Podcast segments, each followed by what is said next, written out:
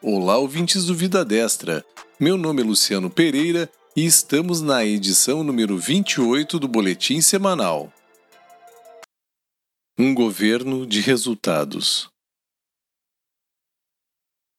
A exigência da prova de vida anual de servidores aposentados, pensionistas e anistiados políticos civis, de que trata a Portaria número 244 e Instrução Normativa número 45, ambas de 15 de junho de 2020, está suspensa até dia 31 de outubro de 2020. O objetivo da prorrogação é reduzir a possibilidade de contágio dos beneficiários que fazem o processo de recadastramento anual. Maus tratos contra animais foi sancionada a Lei nº 1095-2019, que aumenta a punição para quem praticar ato de abuso, maus tratos, ferir ou mutilar animais. A legislação abrange animais silvestres, domésticos ou domesticados, nativos ou exóticos. A prática de abuso e maus tratos a animais será punida com pena de reclusão de 2 a 5 anos, além de multa e a proibição de guarda. Organização Mundial do Turismo A OMT, Agência das Nações Unidas especializada em turismo, decidiu trazer um escritório regional para o Brasil no ano que vem, o primeiro na América Latina.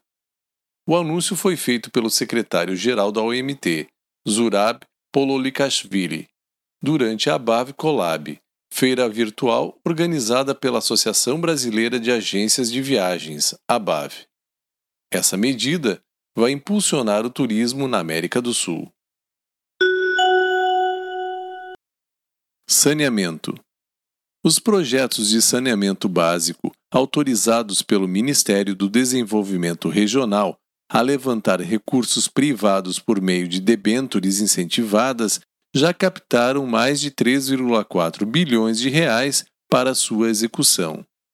Mais de 53 milhões de pessoas devem ser beneficiadas com obras e o número de empregos gerados pode chegar a 162,6 mil.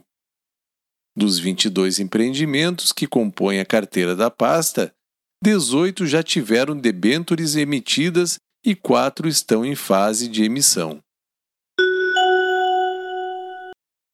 Carteira de Trabalho e Previdência Social Digital. A carteira de trabalho digital simplificou a vida de trabalhadores e empregadores. Foram mais de 200 milhões de acessos de janeiro de 2019 a setembro de 2020.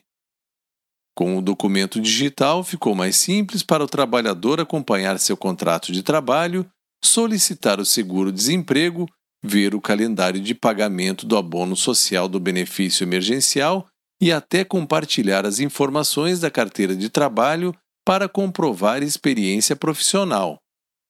São mais de 18,1 milhões de downloads e 23 milhões de trabalhadores beneficiados com o documento digital. Empregos. Em agosto, o Brasil registrou o segundo mês consecutivo de geração de empregos com carteira assinada. 250 mil empregos é algo que não acontecia desde agosto de 2010, afirmou o ministro Paulo Guedes. E são essas as notícias de hoje. Até o próximo podcast.